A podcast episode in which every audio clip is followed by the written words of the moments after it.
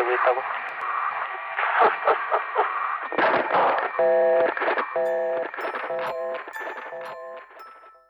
一九九一年一月二十九号，一对住在韩国首尔江南区的夫妻，以为孩子任性玩到不想回家，却没有想到，这竟然是一场恐怖的绑架案。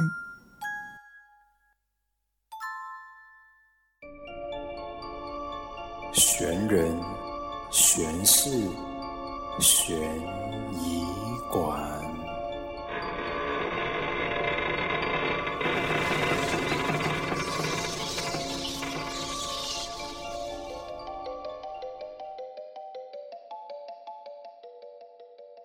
欢迎来到悬人悬事悬疑馆，我是馆主 Carmen。这集馆主想和大家分享的案件，想必大家在听了刚刚的声音片段，就算不知道是什么案件，也猜到应该发生在韩国的吧？不卖关子了，这集要和大家分享的就是同样被誉为韩国三大悬案之一的李亨浩失踪绑架事件。那我在之前呢就有分享过华城连环杀人案，还有就是青蛙少年事件嘛，所以这次呢就来一个 collection，分享最后一件，也就是历时三十一年都还没有找到凶手或是新线索的李亨浩失踪事件。那这一起案件也在二零零七年的时候翻拍成电影《那家伙的声音》。电影导演还特地在片尾的时候播放真正绑匪的电话录音，其中绑匪的冷笑声，也就是刚刚大家听到的，更让许多的民众听了之后不寒而栗。现在就带大家去了解一下这起事件的来龙去脉。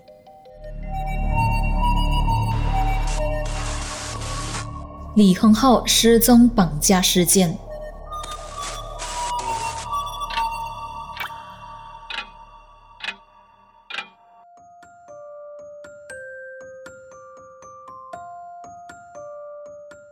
一九九一年一月二十九号，一名就读小学四年级的九岁男童李亨浩放学了。外形带点可爱又有点小胖的他，与同学一起开开心心的到他们住家社区附近的游乐园去玩耍。他们住的地区在当时可以说是韩国著名的富人区，也就是首尔江南区的谢欧亭。那里呢，可是住了超多的顶级富豪，也是各种奢侈品的集中买卖区。而李亨浩和他的爸爸以及继母就住在离游乐场很靠近的一栋现代公寓里面。由于距离很近，加上人流很多，所以很多附近的家长呢都很放心让孩子到那边去玩耍。当然，李亨浩的父母也不例外。那在这里打岔一个题外话，就是李亨浩的亲生父母，其实在很早之前就已经离婚了。离婚之后呢，李亨浩的父亲再婚，所以李亨浩是和父亲以及他的继母一起住的。回到案发当天。到了下午五点二十分，天色渐渐昏暗，李亨浩的同学纷纷都与他道别，准备回家吃晚餐去了。但是李亨浩却迟迟不想回家。就这样，他一个人独自留在游乐园里继续玩耍。时间一分一秒的过去，已经到了吃饭时间的晚上七点多了。李恒浩依然迟迟没有回家，这让等着他吃饭的爸爸和继母开始有点着急了。于是他们就到游乐场，以及按照孩子上下学的路径一起寻找过去。可惜找遍了整个社区和学校，都依然不见他的身影。最后在没有办法的情况下，他们两人就只好到警察局去报案，希望警方可以帮忙寻找失踪的孩子。着急的两人一直在家中等待消息，一直等到深夜的十一点半，家里的电话响了。李亨浩的爸爸接过电话，电话的另外一头传来一把陌生男子的声音。那名陌生男子在电话里面说道：“亨浩现在在我这里，你要在两天内准备好七千万韩元，并且在车内装好车载电话，我会再打过来的。”不准报警！接过绑匪的这通电话之后，让还怀抱着一丝希望的李亨浩父母心都碎掉了。失踪的孩子确定已经遭人绑架，他们必须在两天内准备好七千万韩元的赎金去救孩子。与此同时，已经在李亨浩家里埋伏的韩国警方，在知道这个消息之后，为了保护当事人，也就是李亨浩的安全，所以没有对外宣布任何关于这起绑架案的消息，以避免走漏风声。几天之后，李亨浩的继母在家中再一次的接到一通神秘电话，电话里的男子表示：“我们是首尔瑞草警察局，请你将电话换给旁边的值班警员。”这时，在家驻守着的警察察觉这通电话有点不太对劲，立刻向李亨浩的继母发出信号，暗示他千万不可暴露。李亨浩的继母也相当聪明，并没有因此而上当。他很机警地回应说：“我们这里只是普通的住宅，哪里的警察呢？您肯定是打错了。”男子听完之后便挂断了电话。其实这是绑匪为了要试探李亨浩的父母是否有报警而打来的试探电话，这也让韩国警方发觉到绑匪的心思相当谨慎周密。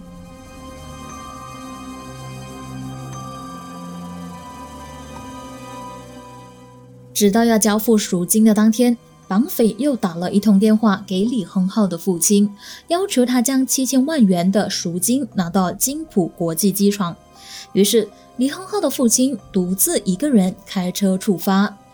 途中，绑匪再一次的拨电给李亨浩的父亲，指示他到了机场之后，将车停在指定的区域，并要求他开 double signal 双闪灯，然后再将所有的车门以及后车厢打开再关起来，以确保车内是没有其他人的。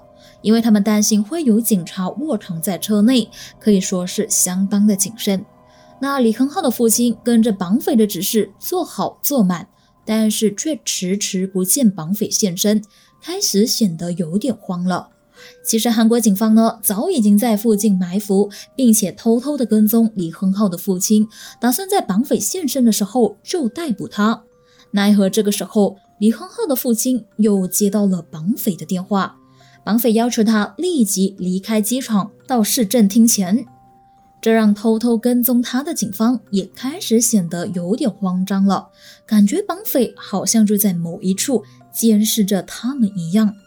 等到李亨浩的父亲抵达市政厅前面的时候，绑匪又打电话来要求他到中五路剧场，过后又要求他开到旁边的面包店，直到面包店关门都没有等到绑匪。就在李亨浩的父亲要离开的时候，绑匪又再一次打来电话。他们要求李亨浩的父亲将车开到不远处的炸鸡店，让他在炸鸡店的门口等着。但是李亨浩的父亲依然没有等到绑匪，绑匪只是用了一个电话，就指引李亨浩的父亲绕了大半个首尔。最后被精神折磨到精疲力尽的李亨浩父亲，就只好无奈地开车回家。原来这是绑匪试探他们的小伎俩，主要呢是想看看他们有没有报警，警方有没有偷偷的跟着他。就在绑匪耍李恒浩的父亲以及韩国警方耍到团团转的时候，在家里坐立不安等候着消息的继母接到绑匪的电话了。绑匪用很差的语气对他怒吼道：“现在你老公车周边都有人跟着，我不是叫你们不要报警吗？”你们要继续这样吗？如果再有人介入的话，你们就别想再见到李亨浩了。听到这段话之后，继母虽然慌张，但依然保持镇定，并且机警地回应道：“没有，我们没有报警，可能是我老公他害怕，所以才会叫认识的人一起跟去的。”绑匪听了之后没有再追问，只是命令继母别再让其他人介入这件事。过后，警方从绑匪打给继母的电话内容中推断，绑匪当时肯定就在李亨浩父亲的车附近，所以才能够看清所有的状况，包括有人在跟踪。同时，警方也依照声音判断对方应该是一名三十至三十九岁之间的男性，说话带有首尔和全罗南道的口音。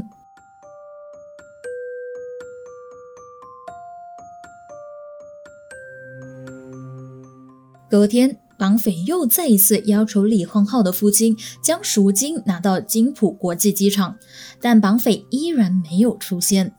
当天晚上，绑匪要求继母在凌晨两点半的时候，将载有赎金的车开到中五路一个报纸摊位前，并下车离开。但是继母为了想要看绑匪的模样，冒险地躲在附近。不久之后，有一名年约三十岁的男子，举止行为相当可疑。他站在附近地下道的出入口，持续偷偷望向载有赎金的车，同时环顾四周。其实当时除了继母之外，警方也埋伏在附近。该名可疑的男子在过后察觉到有点不太对劲，便立刻逃离现场。但是由于当时呢，在街道上的人不算多，在附近埋伏的警察呢，为了不想要惊动任何人，于是就没有追捕这一名男子。而那天之后的四天内，李亨浩的父母就再也没有收到绑匪的电话了。绑匪突然断了联络的举动，让李亨浩的父母两人天天都以泪洗面，活在担忧与恐惧之中。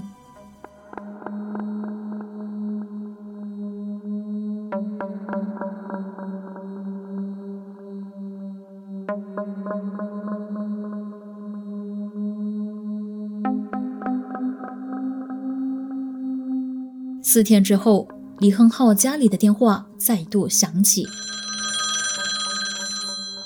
经过上一次后，绑匪似乎察觉到了什么，所以在这一次的通话中，他告诉李亨浩的父母说，他们以后不会再用电话指示他们行动，将会改由纸条的方式来传达讯息。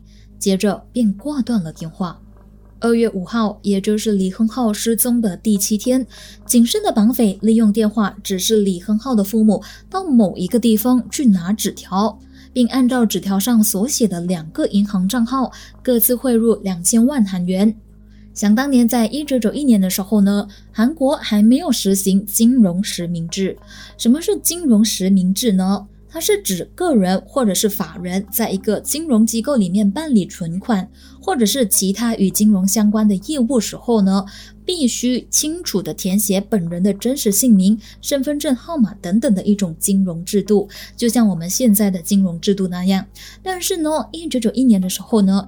韩国还没有开始实行这一个金融实名制，民众可以在没有身份证的情况底下自由的开立账户，甚至呢还可以以任何的名义来开户。例如说，小明他在开户的时候可以不放小明这个真实姓名，改用小美这一个名字。于是呢，绑匪就利用这个漏洞，要求李亨浩的父母将赎金汇入银行。而经过警方的调查，发现这两个银行账号分别属于两家不一样的银行，而那么巧的就是这两家银行附近都没有设立监视器，而且人流量很大。看来绑匪是故意挑选这两个地点的，好让警方无法追踪。最后，经过警方和李亨浩的父母讨论过后，他们决定只在其中一家银行汇入两千万元的赎金。而警方呢，也加派人手在银行附近守着，希望可以抓到来取钱的绑匪。但可惜的是，一直都等不到绑匪的出现。二月十三号，也就是李亨浩失踪的第十五天。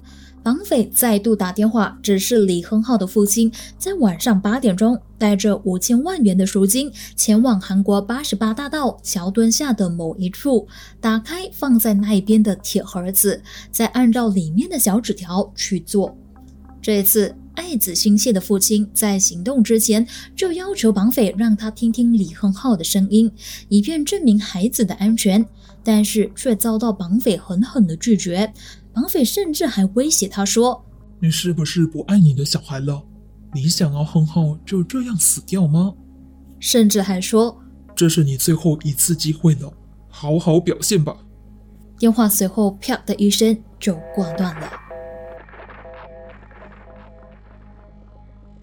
为了不要打草惊蛇，心软的父亲还是乖乖的依照绑匪的指示，到桥底下找到铁盒里面的字条。绑匪透过字条指示李亨浩的父亲，将装有五千万元的赎金放在杨花大桥南端和奥林匹克大桥交界的栏杆上。韩国警方为了不想再一次的错过抓住绑匪的机会，于是呢，就在稍早之前就已经在指定的位置上布下了天罗地网，并且在附近埋伏好。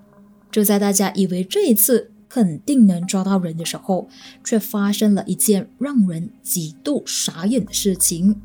话说，警方一直在附近等到晚上的十点十五分，终于发现有一辆可疑的车子经过放赎金的位置上，想要拿走赎金。车里的人手脚非常的利落，在经过的时候就迅速的将装有赎金的钱箱拿走，并且开车逃之夭夭了。从头到尾，那辆车都没有停过下来。如此反操作，让埋伏在附近的警察也相当的傻眼，来不及反应，并且没有记到那辆车的车牌号码。但其实绑匪拿走的那一个钱箱，并没有五千万元，那只是外表铺着几张真钞，下面却是装着假钞的箱子，让一心以为成功劫走赎金的绑匪们空欢喜一场。于是就怒气冲冲地打电话给李亨浩的父亲，怒吼道。箱子里面装的满满都是假钱呢，看来你是不想要找回你的宝贝儿子。不过还是要谢谢你没有报警。看来绑匪并不知道自己已经被警察盯上了。至于李亨浩的父亲为什么没有全部都放真钱呢？大概是他觉得现在都还不能确定李亨浩的生死。还有一点就是。可能他当时是非常相信韩国警方吧，认为绑匪呢在拿到钱的时候，警察会趁机逮捕到绑匪。但万万没有想到的是，事与愿违啊！而这一通电话也是绑匪打给李恒浩父母的最后一通电话，之后便一直音讯全无。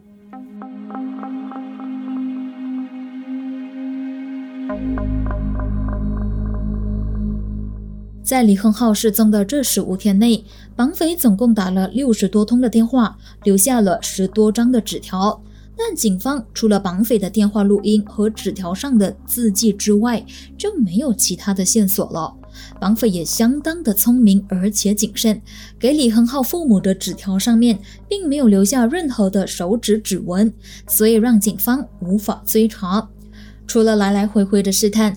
绑匪还多次在电话中不断的威胁和戏弄李亨浩的父母，要他们两夫妻每天都胆战心惊的守在电话旁，被绑匪一次又一次的牵引着情绪，几乎接近崩溃。而比起赎金，绑匪似乎还更享受于玩弄他们两夫妻的情绪。由于缺乏证据和新线索，一度让这起案件的调查工作陷入了焦灼状态。一直到六天之后，案情才出现了新的进展。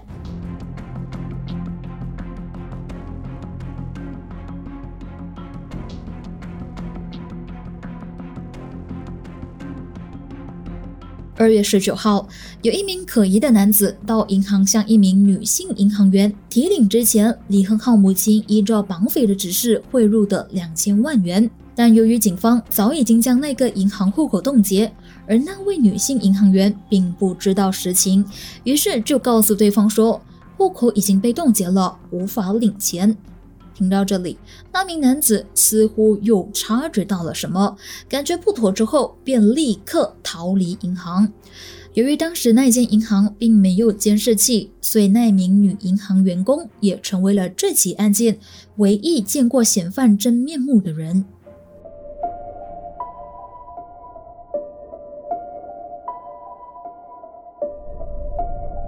失踪的孩子究竟是生还是死？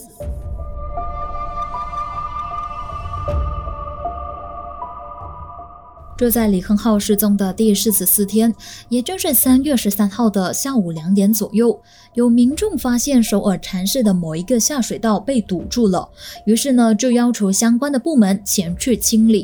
但没有想到的是，当清理工人抵达现场清理的时候，赫然发现了一具死状恐怖的腐烂尸体卡在水道中。经过法医验尸之后呢，确认这一具已经腐烂的尸体。就是失踪了四十四天的李恒浩。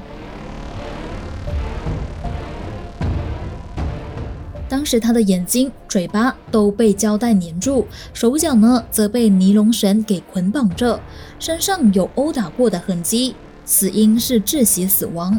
唯一奇怪的是，李亨浩死前脚上穿的鞋子并不是当天他出门穿的那一双，而是换成了一双阿迪达斯的鞋子。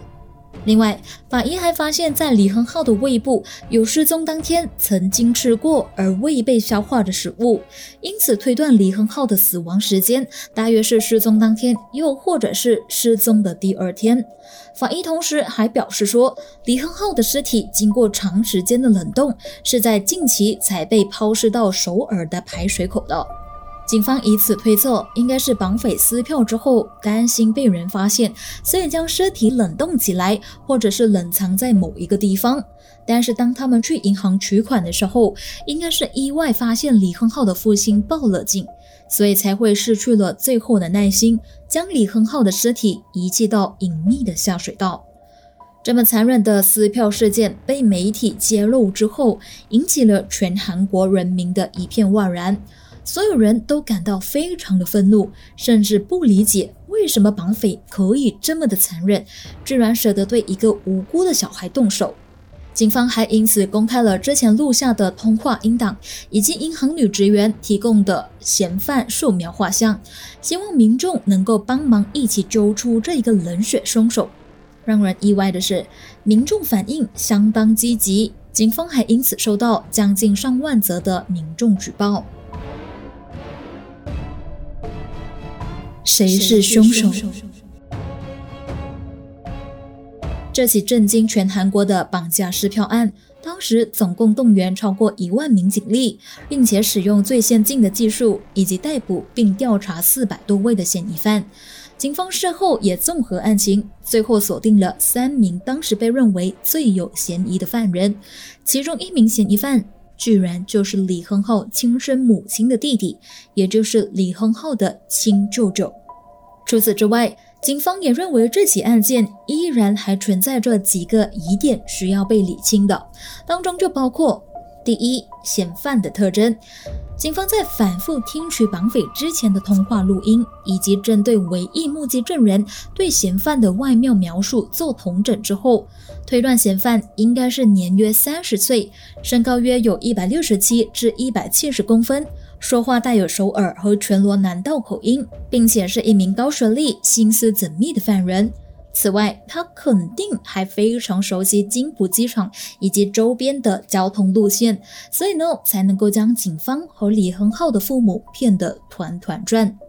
第二，嫌犯肯定不止一个人。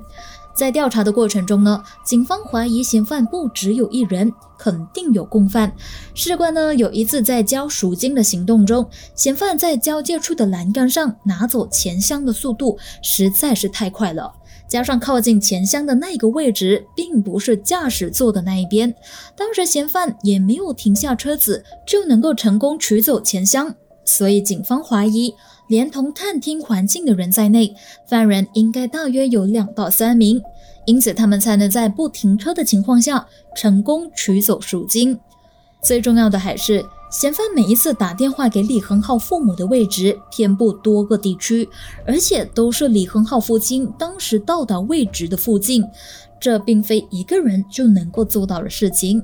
因此呢，实在很难令人相信犯人就只有一位。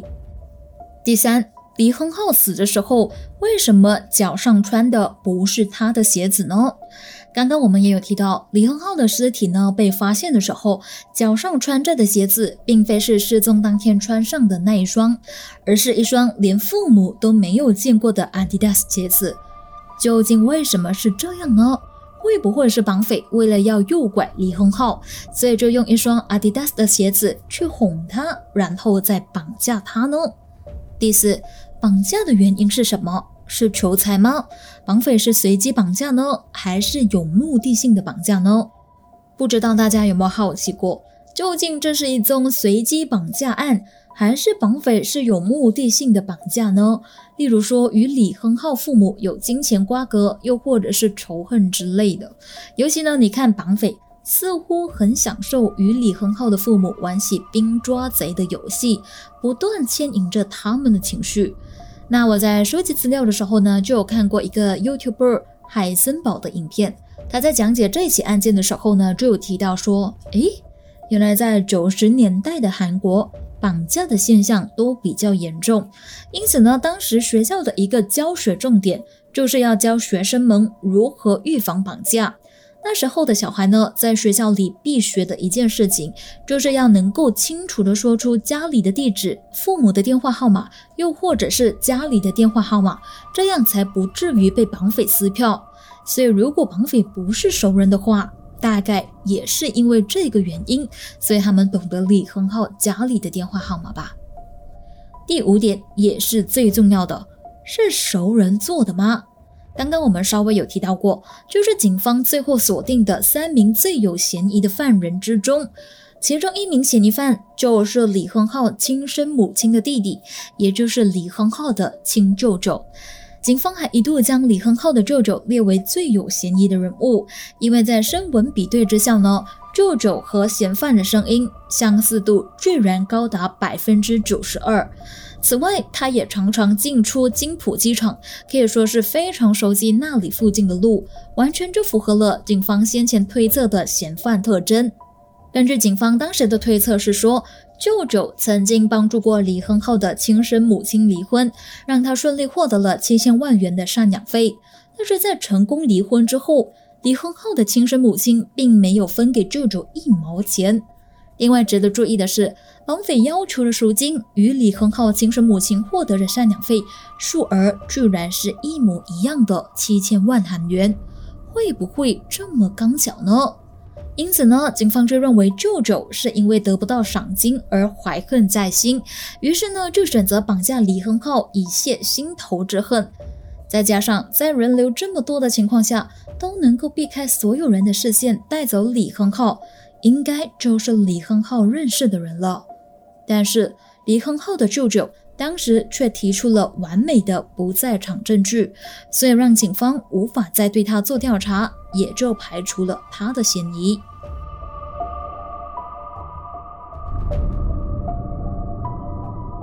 除了李亨浩的舅舅。警方也曾经怀疑绑匪就是李亨浩父亲身边的熟人，不排除是他公司内的员工，因为绑匪在通话中常常使用敬语。要知道，一个人的说话习惯呢是很难在短时间内改变的，所以呢，警方因此怀疑绑匪是认识李亨浩的父亲，并且知道对方的身份地位，所以才会如此自然地说出敬语。但后来就是因为收集不到证据，所以也就不了了之了。这起绑架案前前后后总共动员超过一万名的警力，而绑匪的人像图也在事发后的十五年里。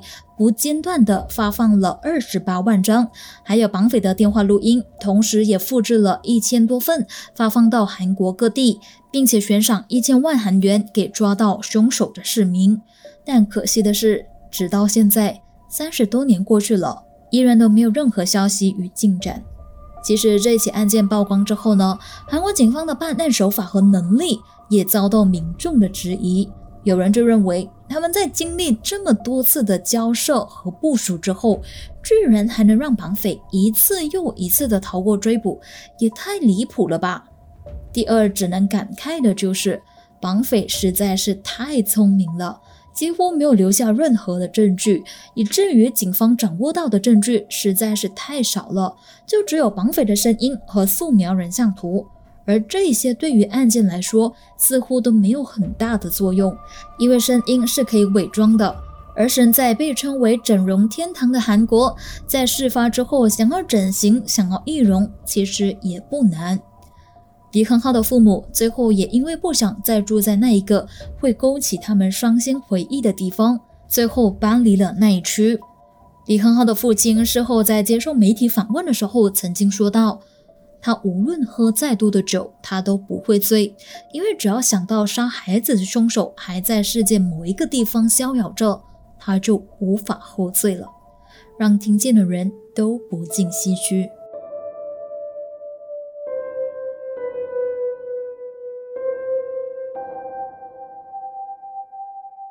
这起悬了三十一年的案件与华城连环杀人案以及青蛙少年事件并称为韩国三大悬案，因为这三起案件的有效追诉期一样是在二零零六年。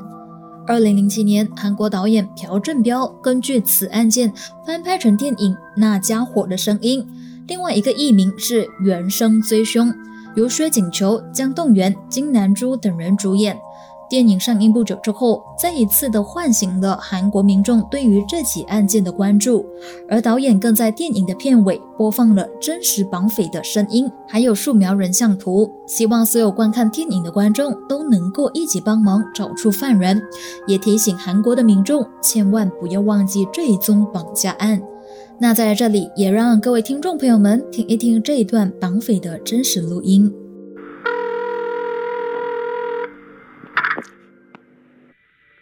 보세요.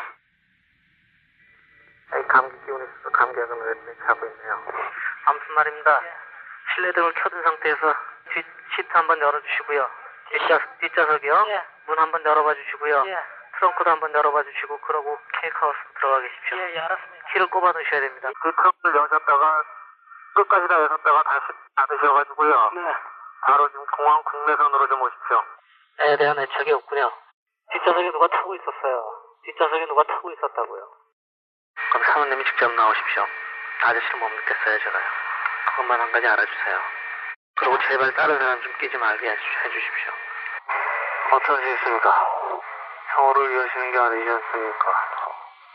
형어 죽기를 바라죠. 오늘이 마지막인 줄 아십시오. 제가 데리고 있다고?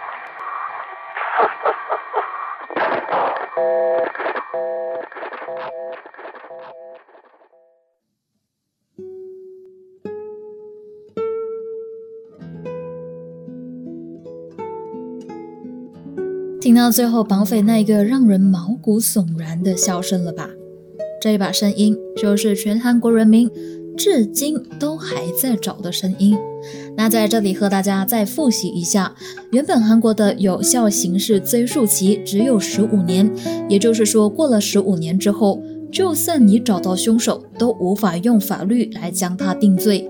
但最后，韩国政府在社会的舆论和大众的抗议之下，并且在另外两起案件，也就是已经被侦破的华城连环杀人案，还有青蛙少年事件的相互影响和催化之下，延长到二十五年，一直到二零一五年的时候，再一次将它改为永久性追诉。悬了三十三年的冷水命案华城连环杀人案也能被侦破，希望这一起悬了三十一年的李亨浩失踪绑架事件和同年发生的青蛙少年事件，也能发现到新的线索，并且尽快的被侦破吧。想要了解或者重听华城连环杀人案和青蛙少年事件的朋友，可以收听悬疑馆第一季的第一集以及第十一集哦。我也有将他们两个的连接贴在资讯栏那里，有兴趣的朋友呢，就可以点击来收听重温一下。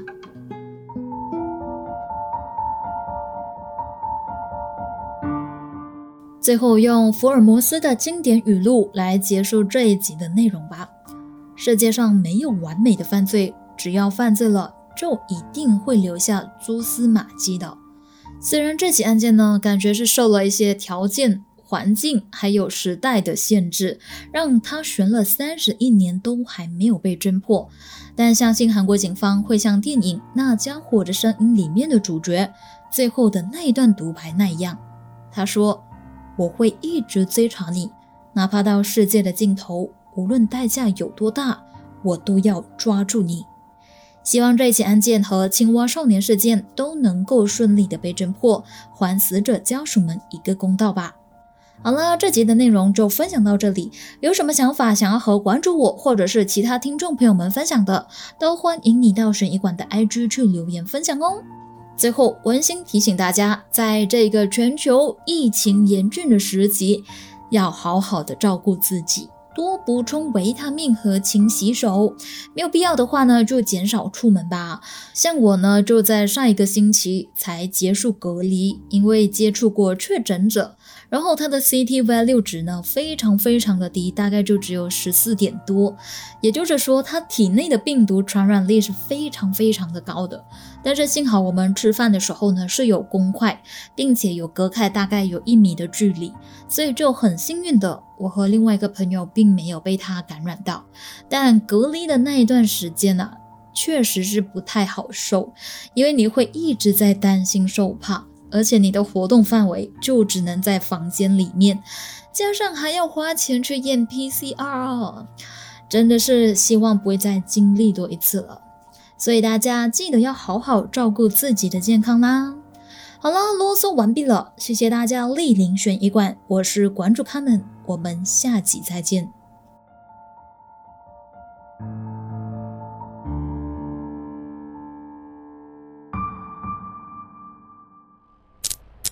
下集预告：